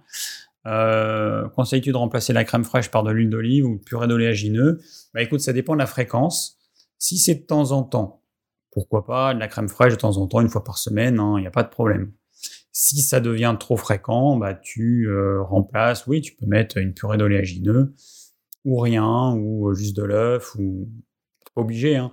Après, on peut faire des trucs. Euh, moi, j'aime bien, j'utilise pas mal la farine de manioc. C'est sans gluten. On peut utiliser la fécule de pomme de terre aussi, qui est sans gluten. la farine de manioc, j'aime bien. J'utilise quand je fais des wok. parce que ça fait, alors ça reste translucide à la cuisson. Et puis ça fait un côté un peu gluant qui, est sympa. Alors c'est utilisé dans, la cuisine asiatique, mais euh, j'aime bien ça. Et euh, tu pourrais, euh, par exemple, dans ton gratin de légumes, tu pourrais mettre la farine de manioc crue que tu mélanges avec tes légumes. Et du coup, quand ça va cuire, le jus que va rendre les légumes va être pris dans cette farine de manioc. Il n'en faut pas beaucoup. Hein. Et ça va te faire un liant naturel euh, et c'est pas mal, c'est pas mal, voilà. Bon, j'arrête pour... Ah oui, et après, attends, euh, des idées de dîner sain, après la soupe bien sûr, pour nourrir les garçons en pleine croissance. Alors, pour nourrir des garçons en pleine croissance, eh ben, euh, bah écoute, ce que tu fais, c'est déjà pas mal. Bon, un adolescent et un, un adulte, c'est pas la même chose. Donc quand je parle de diminuer les féculents, je parle des adultes. Pour les adolescents, c'est pas du tout la même chose. Donc euh, n'appliquez pas ce que je dis pour un adulte, pour un adolescent, ou pire pour un enfant, un jeune enfant. Hein, euh, un enfant, on va lui donner des féculents, il en a besoin, il brûle beaucoup d'énergie. Alors ça dépend si l'ado il a tendance à prendre du poids, là vous pourrez euh, peut-être lui conseiller de pas trop en manger, de limiter. Généralement, ils mangent beaucoup de féculents et beaucoup de sucre. Mais sinon, ce que tu fais, c'est très bien. Tu fais les trucs classiques. Il n'y a, pas besoin de te casser la tête hein, pour tes ados. Évite juste les incompatibilités. J'en parle, j'en ai parlé dans des vidéos. Hein. Acidité avec féculents, euh, sucre avec féculents. Voilà, t'évites ça et puis voilà. Hein, et puis ça roule. Pas plus se casser la tête pour des ados. Alors on me demande, pourrais-tu rappeler la posologie psyllium-charbon superactivé en cas de syndrome de l'intestin irritable Dans le chat. Euh, bah écoute, c'est pas compliqué. Tu mets euh, une cuillère à café de charbon, une cuillère à café de psyllium. Tu rajoutes de l'eau, tu touilles tout doucement dans ton évier parce que la poudre de charbon elle est très volatile et tu, tu vas en foutre partout. Tu remues tout doucement, clac clac clac, tu rajoutes encore un peu d'eau et puis quand c'est ton verre est bien rempli, que ça reste encore, que c'est encore liquide, tu bois. Alors j'ai Christian qui me demande est-ce mauvais de manger du poisson en boîte euh, en boîte si on en mange régulièrement? Alors c'est un aliment mort, mais vraiment mort. C'est un aliment euh, qui a énormément cuit. Alors quand je dis ça, il y a plein de gens qui me disent ah c'est pas vrai, il y a marqué que c'est cuit à la vapeur. Non. Tu prends du macro, tu le fais cuire à la vapeur, tu le manges. Et tu manges les arêtes surtout. Mange les arêtes du macro. Et tu vas voir que la cuisson à la vapeur, ça n'a rien à voir avec la stérilisation en fait, les marques mettent en avant quelque chose et donc il y a beaucoup de gens qui tombent dans le panneau. Ça peut être cuit à la vapeur avant, mais on s'en fout parce qu'après c'est stérilisé. Stérilisé, ça veut dire qu'on applique une chaleur intense sous une pression, sous une certaine pression, et à tel point que l'arête elle devient toute molle et qu'on peut la manger. L'arête du macro en boîte, vous pouvez la manger. L'arête du macro frais que vous avez cuit vous-même à la vapeur, vous ne pouvez pas la manger. C'est dur comme du béton. Donc, cuisson extrême, euh, les protéines vont être dénaturées, ça va générer une indigestion chez la plupart des gens. Donc ponctuellement, pourquoi pas, si ça ne gêne pas d'avoir cette indigestion, mais euh, sinon, euh, bah non. Voilà. Hum, ok. Alors ensuite, j'ai Anna qui me demande, je souhaite aider mon conjoint à réduire sa consommation de fromage. Par quoi remplacer? Tartine de beurre, pourquoi pas Tartine avec anchois ou tapenade, pourquoi pas Tu des idées alors, c'est très difficile de stopper le fromage, c'est bon et euh, il n'y a pas de préparation. Euh, c'est bon, oui. Alors, effectivement, le fromage, hein, ça se cuisine pas. On prend, on mange. Euh, par expérience, à part la désaccoutumance, c'est-à-dire l'arrêt total pendant un certain temps, je vois pas d'autres solutions parce que c'est hyper addictif. Il y a le fait que ce soit salé qui fait que c'est addictif. Essayez de manger un fromage pas salé un jour, vous verrez que c'est dégueulasse, ça m'est déjà arrivé. Donc, euh, c'est le sel qui, nous rend accro. Et puis ce côté gras, et puis c'est super bon, quoi. Franchement, les bons fromages, c'est super bon. Donc, j'ai pas de solution à part l'arrêt, euh, ou alors bah, se forcer à j'arrête d'en manger la semaine et je n'en mange que le week-end, par exemple. Et dernière question de Anna Again. Alors, peut-on nous rappeler les bienfaits de la propolis et à quel dosage en prendre pour que ça m'aide contre les rhinopharyngites que j'attrape une fois ou deux chaque hiver, et mes enfants souvent. Alors la propolis, c'est simple. Nous, on la vend sur le site digiform.fr. Euh, on la vend euh, en gélules. Donc la posologie, c'est en moyenne 6 gélules par jour. Alors je crois que c'est 3 à 6, vous verrez sur le site. 6 gélules par jour. Et euh, attends, je vais regarder parce que je ne me souviens plus de tout. Euh, tac, tac. Alors attends, il y a un truc qu'il faut que j'enlève, moi. Ça, ça j'enlève. Et ça, j'enlève aussi. Voilà, donc euh, là, conseil d'utilisation, de gilles de propolis au cours des trois repas. Ok. Voilà, donc c'est tout simple. Euh, voilà, tu suis les indications. Là, il faut que j'aille là. Et euh, voilà. Alors après, si tu as euh, ce type de problème euh, récurrent, c'est que il y a un problème au niveau de ton terrain. Il y aurait des choses à faire. Si tu manges beaucoup de féculents, essaie de les diminuer. idéalement, ce serait bien de te faire un petit jeûne. Alors bon, l'idéal, c'est un jour par semaine. Moi, je ne le fais pas. Mais voilà, il y a des personnes que ça ne gêne pas de faire, qui le font et qui en trouvent un grand bénéfice. Euh, peut-être le jeûne intermittent, supprimer le petit déjeuner. Bon, à toi de voir, mais il y a généralement, c'est lié à un excès, tu manges trop par rapport à tes besoins.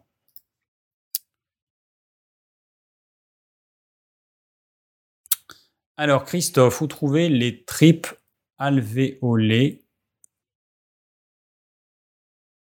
Je ne sais pas ce que c'est, donc je passe. Alix, alors, j'adore euh, votre travail. Que pensez-vous du retrait forcé de Thierry Casasnovas? Merci à tout à l'heure. Euh, bah écoutez, euh, bah, je trouve que c'est dommage. Après, bah, disons que si j'avais été lui, j'aurais pas fait ce qu'il a fait. Je trouve qu'il n'a pas été très malin. Il a fait plein de vidéos. Dans certaines vidéos, il a raconté vraiment des grosses bêtises, des choses dangereuses pour moi. Euh, il a raconté des mensonges, enfin, il y a des choses qui sont fausses. Euh, et puis à côté de ça, il y a des choses qui sont super intéressantes, qui sont bien. Il y a des vidéos qui sont vraiment intéressantes.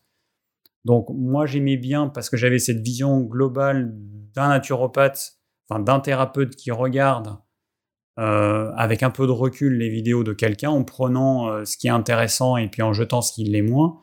Le problème c'est qu'il y a des personnes, beaucoup de personnes qui ont pris au pied de la lettre certaines des choses qu'il a dites et qui sont vraiment dangereuses. Donc euh, voilà quoi. Le problème il est là, c'est qu'il a fait un peu n'importe quoi. Donc aujourd'hui, eh ben, il y a une chasse aux sorcières et c'est lui qui a appris parce que c'est celui qui avait la plus grande audience sur YouTube dans ce domaine-là. Bon, il y en a d'autres hein, qui font des dégâts, hein, les reines Grosjean, les, euh, voilà, tous les crus machins, les, euh, euh, c'est des, des, grands malades. Hein. Leurs théories elles sont complètement fausses. Et en plus, ils mentent. Ils, mentent. Voilà, ce sont des menteurs qui disent des, des choses. Aujourd'hui, on sait que c'est vraiment faux. Et puis bon, après, l'expérience montre que ça marche pas, quoi. Que ça marche pas et que ça rend les gens malades. Donc, euh, bon, c'est un peu dommage euh, d'en arriver là. Je sais pas comment on pourrait faire, mais bon, en même temps, il, aurait dû, à mon avis, il aurait dû se remettre en question, dire bon, là, dans cette vidéo, là, j'ai dit vraiment n'importe quoi. La vidéo, je la supprime. Là, j'ai dit n'importe quoi. Si les gens appliquent euh, exactement ce que j'ai dit, là, euh, je pense qu'il va y avoir des problèmes. Donc voilà, après, il n'a pas été malin. Je peux pas dire autre chose. C'est un peu dommage. Mais bon, après, c'est lui. Hein. Euh, moi, je trouve que c'est vraiment dommage qu'il y ait eu tout ce tapage médiatique sur lui, mais en même temps, il a fait ce qu'il fallait pour. Voilà. Alors, Olivier me demande, peut-on manger souvent des œufs ou c'est mauvais pour le foie et le cholestérol? Donc, aucun problème pour le cholestérol. Pour le foie, pas de problème. Le jour où les œufs, tu pourras plus les supporter, t'inquiète pas, tu le sentiras, tu pourras plus voir un œuf en photo, tu auras une sensation nauséeuse, tu pourras pas en manger un de plus. Donc, ça se fera naturellement. En attendant, il n'y a pas de problème, tu peux en manger souvent. Euh, il y a des gens qui me contactent et qui me disent, je ne mange que des œufs. Est-ce que c'est une bonne source de protéines? Est-ce que c'est suffisant? Je leur dis non, pas du tout. Moi, je conseille de manger varié, c'est pas pour rien, c'est parce que ça a un vrai intérêt. Euh, ne mangez pas que des œufs, ça n'a pas de sens. Il n'y a aucun aliment qui soit idéal et qu'on puisse manger euh, tout le temps à volonté. Ça n'existe pas. Notre corps, il a besoin de variété, il a besoin de, changer. En été, en hiver, on mange pas la même chose. en hiver, je vais pas manger des courgettes et des aubergines parce que j'en aurais pu. Je vais manger ce qu'il y a l'hiver. Là, on a recommencé euh, chou de Bruxelles, brocoli, chou-fleur. On a le chou vert qui commence, le chou rouge, le chou euh, blanc. Enfin bon, voilà, on a tous les choux.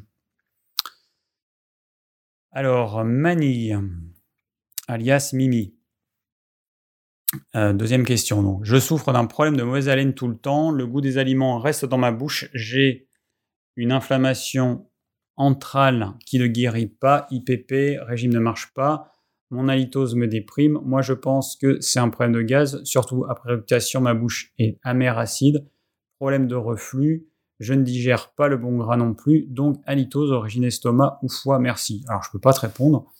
Euh, c'est trop, je ne sais pas en fait. Hein. Il faudrait regarder. Euh, je ne sais pas. Là, c'est du diagnostic. Je ne fais pas ça.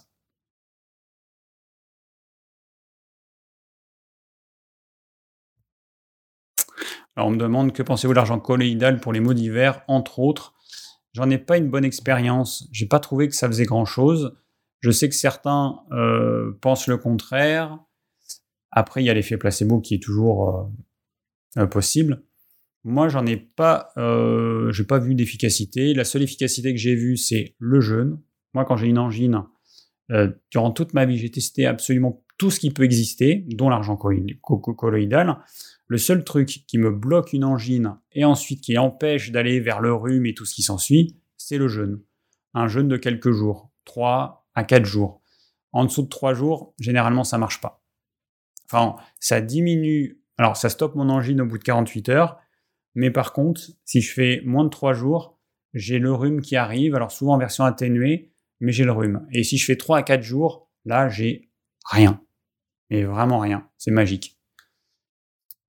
Et c'est logique, hein, le rhume est, un processus de nettoyage du corps. Donc, euh, si votre corps, vous lui mettez n'importe quoi dedans et que vous prenez des compléments alimentaires pour lutter contre le symptôme, mais que votre corps, bah, il est toujours aussi sale parce que vous le surchargez, vous mangez trop, trop souvent, trop riche, eh ben, euh, c'est pas de la magie. Hein. Par contre, le jeûne, comme vous arrêtez de mettre des choses dans votre corps, là, il y a un vrai effet.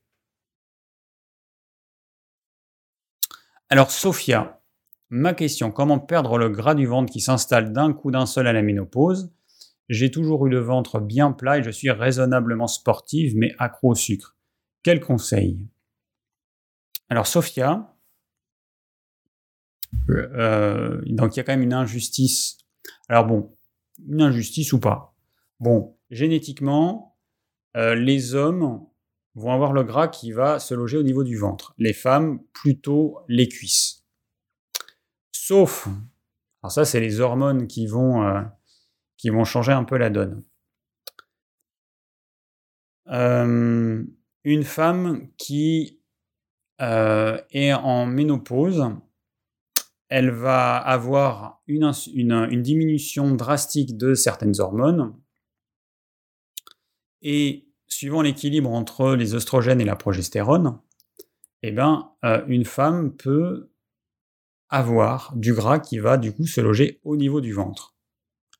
Ensuite, il y a une autre hormone qui est produite par les surrénales qui s'appelle le cortisol, qui va entraîner une production, enfin une, localisation du gras au niveau du ventre également. Et les deux peuvent s'ajouter. C'est-à-dire qu'il y a la ménopause, plus du stress, peut-être le stress de la ménopause, et puis d'autres stress, plus de cortisol et puis insuffisance de certaines hormones féminines, et paf, le gras qui va se loger euh, au niveau du ventre. Hein, parce que euh, les femmes comme les hommes produisent toutes les hormones. Les femmes vont produire plus d'œstrogènes et de progestérone que les hommes, mais elles vont quand même produire de la testostérone. Sauf qu'à la ménopause, la diminution des œstrogènes, est diminue, la production de testostérone elle est toujours présente. C'est d'ailleurs pour ça que quand on vieillit, quand les femmes vieillissent, souvent elles ont du poil au menton. Euh, c'est normal aussi, ou elles peuvent avoir un duvet qui apparaît. C'est aussi normal, c'est qu'on a une diminution des oestrogènes. La, euh, la testostérone, elle reste à son niveau, ça bouge pas. Mais du coup, comme les oestrogènes, ils ont diminué, bah, comparativement, il y a beaucoup, beaucoup plus de testostérone. Et donc, comme je le rappelle, la testostérone, ça entraîne un gras qui est localisé au niveau du ventre. Donc, c'est compliqué. Euh... Alors, j'ai pas de solution à te proposer euh, miraculeuse. Je le sport, bah, le problème, enfin le problème, c'est que s'il y a une prise de gras avant, ton gras il se localisait peut-être dans les cuisses, là il va remonter au niveau du ventre, et donc ça va se voir plus. C'est ça, c'est ça le problème. Euh, le fait d'être accro au sucre, c'est vrai que si tu manges trop de sucre, euh, c'est pas top aussi. Bon, je sais pas quoi te proposer. Euh, c'est compliqué. Alors, ce que tu peux essayer pour essayer de rééquilibrer un petit peu ton, système hormonal, c'est de prendre de l'huile d'onagre.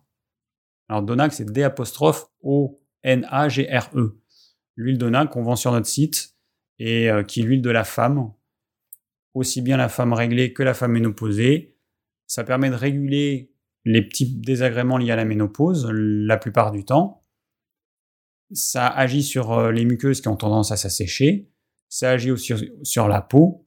Donc c'est vraiment... Euh, voilà, il y a plein d'avantages. Et peut-être que ça va rééquilibrer cette partie de ton système hormonal. Mais bon, ça, je ne suis pas sûr. Mais ça vaut le coup de tester. Alors ensuite, nous avons M. Avant tout, merci pour euh, tous tes conseils. Je pratique le jeûne intermittent depuis plus de deux ans. À midi, des fruits ou une soupe de légumes et repas le soir vers 19h, ça me va très bien. Mon problème, c'est la rétention d'eau. Comment lutter contre la rétention d'eau J'ai réduit énormément le sel. J'ai un problème de thyroïde. Je suis en hypothyroïdie. J'ai pris beaucoup de poids. Alors ça, il va falloir régler ton problème de thyroïde. Euh, attends, comment ça s'appelle? Ah oui.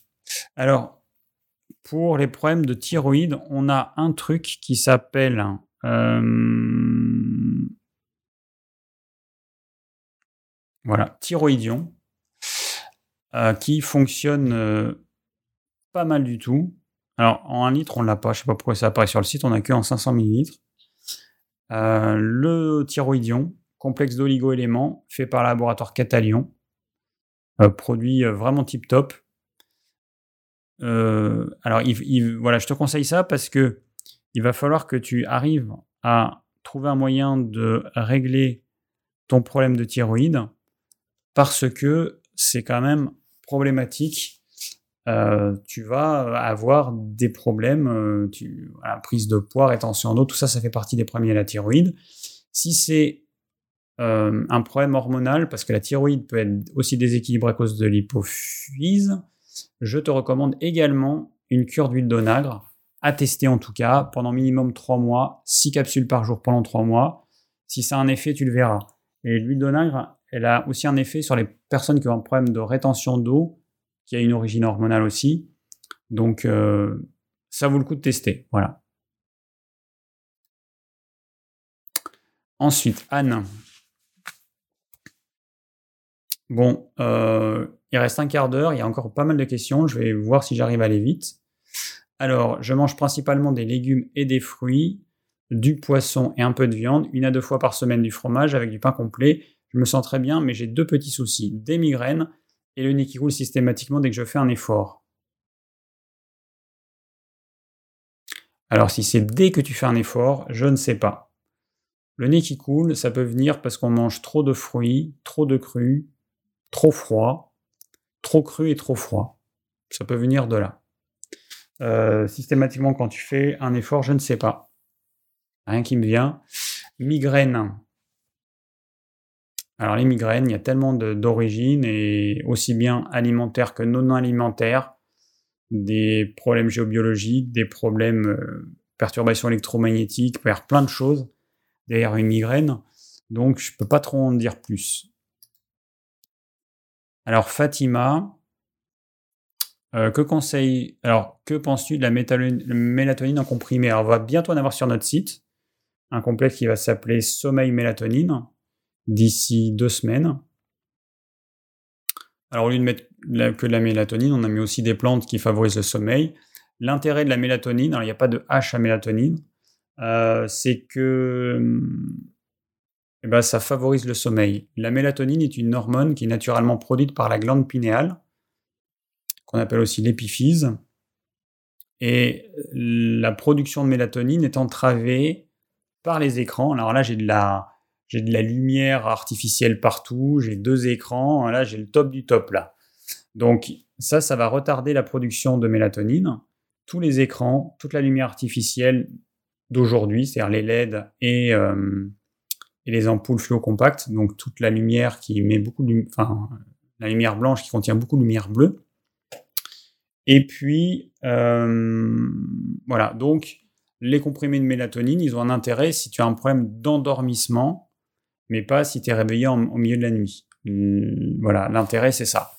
Donc, tu produis pas assez de mélatonine, tu prends ton comprimé euh, une à deux heures avant d'aller te coucher, et là, ça a un intérêt.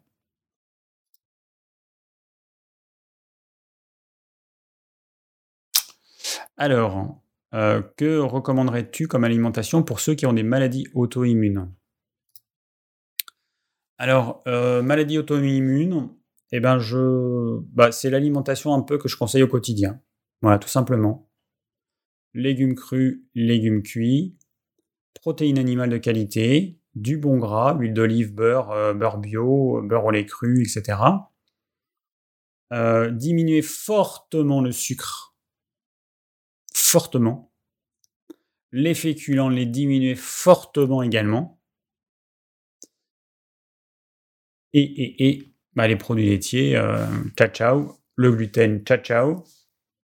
Voilà. En gros, c'est ça. Et après, il y a des cas particuliers, il faut voir. Euh, il y a certaines personnes qui peuvent avoir des problèmes avec certains euh, aliments qui ne contiennent pas de gluten, qui sont pas censé poser problème, mais chez eux, ça peut leur poser problème. Alors, et à nouveau Fatima, que penses-tu de la mammographie? Je n'ose pas aller en faire à cause des rayons. J'en ai fait une il y a quelques années, mais je n'ai pas du tout apprécié. Mon instinct me dit de ne pas le faire. Alors, il y a un problème avec ça. Euh, les chercheurs se sont rendus compte que, à vouloir faire trop de dépistage, donc aujourd'hui, la doctrine classique, c'est de dire on, on, dépiste de façon à pouvoir euh, traiter un cancer naissant avant qu'il soit trop grave. ça semble logique. Sauf que un cancer, c'est un processus complexe. Il y a des personnes qui vont créer une tumeur et puis elle va disparaître d'elle-même. Et en, fait, ils se sont rendus compte, alors ils se sont rendus compte ça pour le cancer du sein, pour le cancer de la prostate également, que le bénéfice sur le long terme, bah, il était nul, voire négatif. C'est-à-dire qu'à trop dépister, on va traiter des cancers qui ne seraient, euh, qui n'auraient posé aucun problème à la personne. Hein et voilà, le, le, problème, il est là. C'est-à-dire que le traitement d'un cancer aujourd'hui, c'est, ce sont des traitements, ce sont des poisons, ce sont des traitements cancérigènes. C'est-à-dire que pour tuer le cancer, on empoisonne le corps avec des poisons qui sont plus nocifs pour les cellules cancéreuses que pour le reste des cellules. C'est cancérigène, c'est-à-dire que ce sont des produits dangereux qui favorisent le cancer, mais bon, quand il faut sauver les gens, pourquoi pas, on va dire. Et puis ensuite, on va euh, irradier des zones avec des rayonnements ionisants qui sont cancérigènes également. Mais là, encore une fois, c'est pour sauver la vie d'une personne. Mais sauf que si on le fait sur une personne qui se serait guérie d'elle-même sans ça, là, c'est un problème. C'est-à-dire qu'il y a des chances que ça va favoriser une mortalité précoce et la survenue de récidives. Donc, euh, c'est un vrai problème. Les rayonnements ionisants euh, tels que ce qu'on a avec euh, la mammographie, eh ben, il faut savoir que le corps, il a un capital et qu'il ne fait que augmenter. C'est-à-dire qu'on fait une mammographie, eh ben voilà, notre quota de rayonnement ionisant, il s'ajoute au précédent, etc. Et donc, à chaque fois, ça augmente les chances, entre guillemets, d'avoir un cancer, euh, comme tout rayonnement ionisant. Voilà. Donc euh, c'est euh, alors c'est moi je je suis pas dans ton cas, mais entre le faire systématiquement tous les ans, je pense qu'une femme qui se palpe le sein, elle a quand même le moyen de voir s'il y a quelque chose d'anormal ou pas. On n'est pas obligé d'aller vers des techniques qui sont cancérigènes. C'est ça le problème.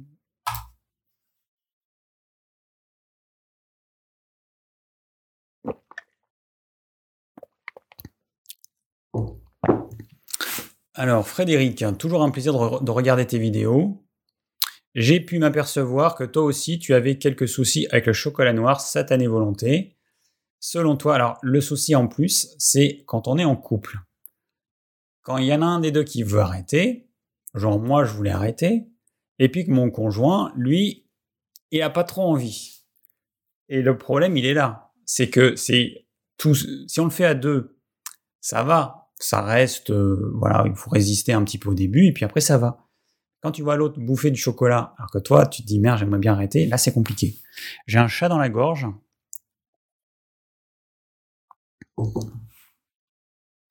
Alors. Donc, deux secondes, je regarde juste ce qui se dit dans le chat.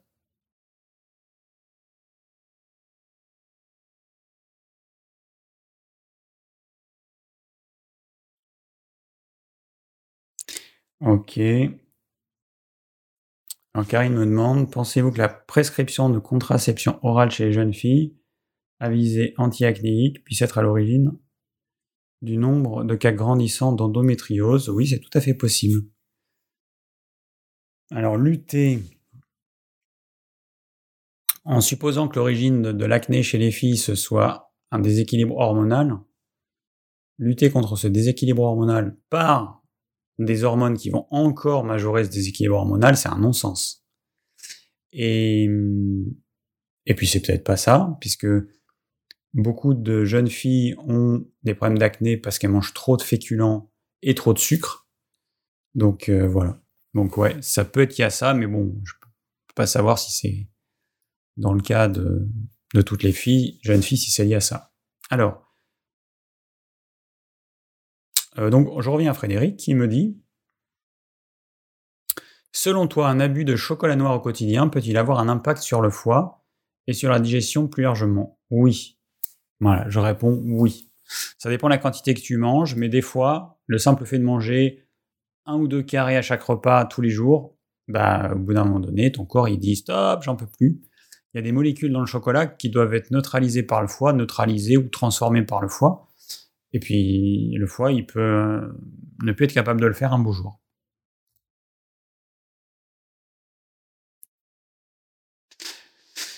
Alors, Ariel, pourrait-on faire un lavement intestinal en mélangeant un microbiote au liquide du lavement afin qu'il arrive directement dans l'intestin sans se faire détruire par la digestion? Donc, c'est ce qu'on appelle une transplantation fécale.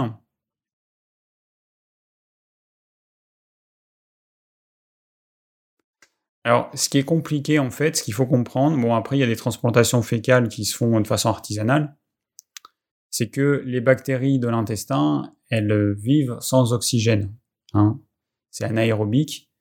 Et que bah, prendre des matières, euh, les mélanger, les filtrer et tout, eh ben on, va, on risque de détruire une bonne partie euh, des bactéries du microbiote. Donc c'est pas évident à faire. Euh, bon, en théorie, c'est possible, mais euh, voilà, c'est compliqué à faire. Alors, Roman, qui nous demande, enfin me demande, alors ce n'est pas une question, mais un partage d'informations. Connais-tu l'anneau contraceptif masculin? Hmm, Non.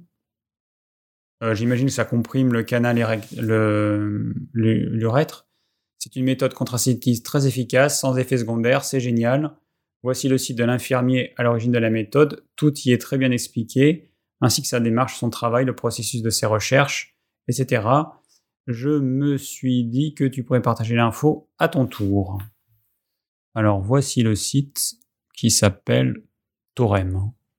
Alors attends, bouge pas. Je vais juste l'afficher pour vérifier quand même que c'est pas du bordel. Euh, ok. Bon, bah écoute, je vais partager. On met le lien ici. Voilà. Je ne connais pas. Pourquoi pas? Pourquoi pas? Écoute. Euh, ok. Il faudrait que je, je, creuse un petit peu plus la question. Mais ouais, intéressant. Alors, ensuite, Stéphanie J'aurais aimé connaître euh, votre avis sur l'oxyde de magnésium marin associé à la vitamine B, 6 labo Dayan. Alors c'est simple, le magnésium marin, il est très peu assimilable. Nous, on en a vendu pendant pas mal d'années, on a arrêté aujourd'hui. Aujourd'hui, on vend que du magnésium fort. Donc le magnésium fort qui est fait à partir de bisglycinate de magnésium, qui lui, pour le coup, est très assimilable, et ça se voit quand on le prend il n'y a pas photo. Entre du, magnésium marin et du magnésium, euh, enfin notre magnésium fort, il n'y a pas photo. Donc euh, nous on a arrêté le magnésium marin, même si il y avait encore beaucoup de gens qui le voulaient et tout, mais je me dis ça sert à rien. Pourquoi est-ce que euh, donc du coup j'oblige les gens, alors peut-être qu'ils vont l'acheter ailleurs du coup, mais j'oblige les gens à acheter plutôt le magnésium fort parce que c'est tellement plus efficace que je vois pas l'intérêt de dépenser son argent dans du magnésium marin. En gros, c'est ma vision des choses et c'est mon expérience parce qu'on en a vendu pendant plus de 20 ans. Alors, Roman, à nouveau, connais-tu une substance ou un produit qui répare l'émail des dents sans fluor Tout ce que l'on me propose pour les dents sont à base de fluor, ce qui me pose problème aussi, quel complément pourrais-je prendre pour reminéraliser l'organisme Alors, à ma connaissance, euh, je ne sais pas si l'émail se refait, ou peut-être en petite quantité, j'en sais rien en fait. En tout cas, euh, ce qui est important, c'est d'arrêter la déminéralisation, parce que le problème, il est là en fait. Euh, dans ton cas, peut-être diminuer, arrêter ce qui est acide. Attention à tout ce qui est sucré. manger suffisamment de légumes cuits notamment un peu légumes crus, plus de légumes cuits. Et, euh, et puis voilà, est-ce que le fluor, il répare les mailles? Euh, Je pense pas que ça répare les mailles. Ça retarde la survenue des caries, mais je suis, je sais pas, je sais pas, je peux pas te répondre, je suis pas un spécialiste dans ce domaine-là. En tout cas, ce qu'il faut que tu fasses, c'est surtout arrêter la déminéralisation, c'est ce qui me semble le plus important. Anne Virginie, après un traitement antifongique naturel dû à une candidose, conseilles-tu de faire un lavement Aujourd'hui, je n'ai plus vraiment de symptômes après 4 mois de traitement. Non, c'est pas forcé. Euh. Bah, le lavement, il a une action euh, ponctuelle. Hein.